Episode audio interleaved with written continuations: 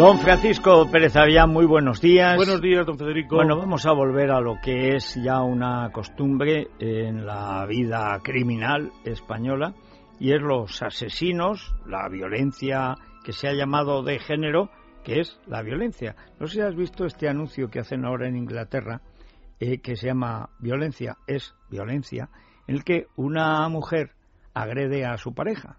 Claro, en el metro, en un autobús y tal.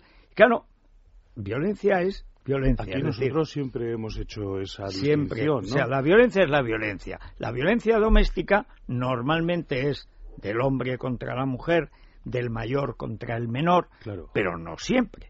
Bueno, aquí nosotros desde el primer día hemos contado que esto es un fenómeno que viene desde el principio de los siglos, que naturalmente se trata de violencia doméstica y que ese apelativo de violencia de género y tal ha sido una utilización política que ya está en franca retirada, porque todos los observatorios que usted recuerda se fueron poniendo en toda España, empezando por Madrid, presidido en este caso por la exministra socialista Cristina Alberti, todos han desaparecido sin haber dejado ningún rastro positivo en absoluto, ninguno. Eso sí, se han llevado una pasta muchos años. Bueno, cada vez que se reunían eran mil y pico euros cada uno de los consejeros, eso es en efecto, pero no han aportado... la nómina y se iban. Sí, no han, no han aportado absolutamente nada, a la lucha. Y fundamentalmente este crimen que hoy nos sirve de pretexto, que es eh, cometido por un joven extranjero, en Almería, en un poblado chabolista, contra su esposa, los dos de 32 años.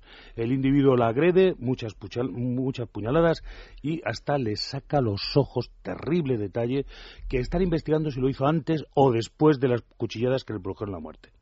Esos ojos los entrega después a su propio hermano que vive en una chabola eh, cercana con sus padres, etcétera, y huye huye hasta Valencia después de secuestrar a un conductor en Almería, eh, al que obliga a punta de pistola que le lleve y sufre un reventón de un neumático y tiene que huir después. Y afortunadamente se salva el almeriense porque el individuo como siempre hemos dicho aquí, es un delincuente, un delincuente con antecedentes, como suele pasar, porque el maltratador siempre es un delincuente, es decir, no es el hombre contra la mujer, es el delincuente contra la mujer.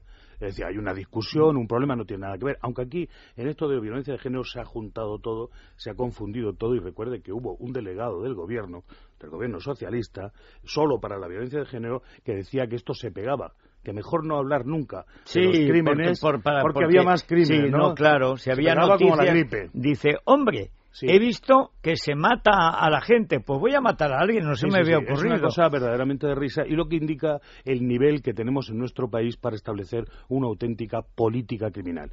Porque este tipo de crímenes horrendos habría que explicarlos y hacer una, labor de docencia en el sentido de que aquí no gana nadie. Es decir, el, iluso asesino, a pesar de todo, no sabe que realmente de aquí no va a obtener ninguna ventaja de ningún tipo. La mayoría de los criminales que hacen esto acaban suicidándose. Es decir, no tienen ventaja, no, tienen satisfacción, no se liberan de nada, no se realizan. Todo esto es una labor que está por hacer en un país donde hay que concienciar que esto es que no sirve para nada, que el honor calderoniano ha desaparecido y que esto no es más que la estupidez que resta y que alrededor de los hay, hay pero, quien les pero conviene insistir en que no haya, dice, no, es que la sociedad, no la sociedad.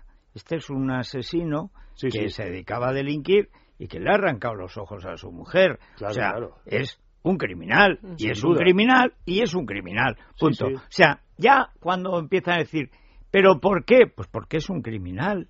O sea, es que desde Caín y Abel el crimen está, está en la historia. Y sobre todo que no es un brote sociológico de una cosa nueva, sino que este es el crimen de toda la vida de que quiere un individuo dominar sobre la otra persona, en este caso una mujer, y que cuando la señora quiere vivir una vida separada de la dominación de este individuo, este la mata y además trata de dar una lección, incluso póstuma, a sus familiares, a sus amigos y a la sociedad entera. Entonces, lo que tiene que hacer la sociedad es explicar bien estos crímenes eh, hacer que se conozcan perfectamente y ver tanto la inutilidad de los mismos como cómo, terminan todos. La gran mayoría terminan o atentando contra la vida del propio individuo o desde luego condenado a larguísimos años de prisión que no llevan a nada sino el desprestigio social, la parte total, o sea, no se reinsertan. Mm. Esto no hay no hay futuro, es decir, que es un acto totalmente ridículo, horrendo y que lo único que produce es dolor a todo el mundo. ¿Cuál es el mecanismo eh, que han utilizado la Guardia Civil o la Policía Nacional para capturar a este señor los más modernos, rumano, los más Donasu Pinzano. Han puesto una foto del presunto homicida, porque no lo será hasta que sea juzgado, en Twitter. Y han puesto los teléfonos de la policía. Y la gente ha colaborado muchísimo y con pistas reales hasta el punto de que le han localizado un hotel de Valencia donde han intervenido los servicios especiales de la policía, los GOES, para capturarle porque el, el individuo estaba armado. Y han vuelto después con él a la habitación del hotel que ocupaba y han recuperado el arma del crimen. Es decir, que este individuo... Lo han hecho todo. Todo bien y además con la colaboración ciudadana. Es decir, en todo esto ha funcionado la policía magníficamente bien y tal. Lo que en este país falla, en mi opinión, con este crimen que una vez más nos retrotrae este problema que no sabemos enfrentar correctamente, es la docencia o difusión o conocimiento de qué ocurre realmente, cuáles son las motivaciones y cómo se puede combatir. Porque lo que no hacemos aquí es prevención. Y es lo que necesitamos, es decir, evitar que estas cosas sucedan. Que la gente, por ejemplo, estos vienen de fuera, que sepan que aquí no, no se van a ir de rositas. Que si usted mata a su mujer en España, oiga, usted va a tener un castigo. Pero por desgracia, en todo el mundo, en toda Europa por lo menos, con razón se piensa que España es un paraíso del delito. y en parte es verdad. En parte. En parte no porque la policía o la Guardia Civil no sean buenos, que son muy buenos. El problema, y porque la gente no quiera colaborar, que si pueden, colaboran. No, es porque ni los jueces ni los políticos, y lo digo en este orden, pues entienden lo que es un crimen. Claro, claro, no, no, ya no juez venado que es que tiene una idea y dice, bueno, esto que mucha pobreza.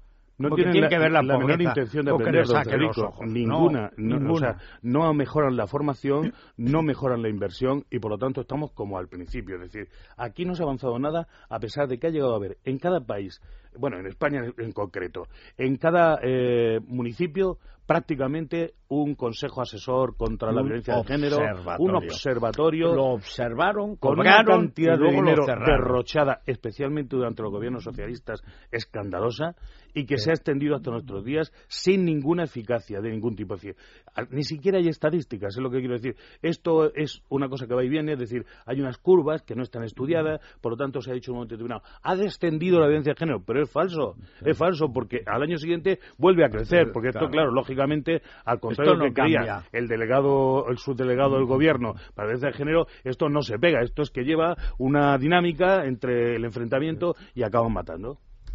Bueno, pues eh, muchas gracias, Paco. Y vámonos a Gaes antes de ir a la ciudad del diablo, a Turín, que no es un programa la ciudad del diablo, es que es la ciudad con mayor número de sectas satánicas del mundo. ¿Por qué? Pues no lo sé pero es así. o sea... Y antes de montar un avión, ahora que nos vamos a ir de viaje, de vacaciones, muchos de ustedes quizá volando, sepan que en GAES van a hacerles una revisión gratuita por si tienen algún problema que luego a la hora de subir a bordo se agudice. ¿Por qué no se enteró nadie de que aplicaba el rey? Como el rey es sordo del derecho, solo utiliza el izquierdo y de aquella manera, pues nadie se enteró de lo que iba a hacer. Se enteraron por sorpresa, por mm. la tele, pero papá, pero Juan Carlos, como le llame, no sé, Juanito. No lo sé. Juanito, le llama Juanito. A lo mejor es algo cariñoso. bueno, o despectivo, según se mire a cierta edad. Cielo o algo de eso. Sí, no, bueno, en GAES, eh, la primera visita es gratis, llamando al 902. Por si tienen ahí un obstáculo de orden institucional, una piedrecilla tonta, una cosita que se cayó, pues a lo mejor un algodón, cualquier cosa, se te crea ahí un tal y llega el médico, ¡plap! Te extrae el tapón y es estupendo. 902-026-024, teléfono de, de información 902-026-024. Nos vamos a Turín.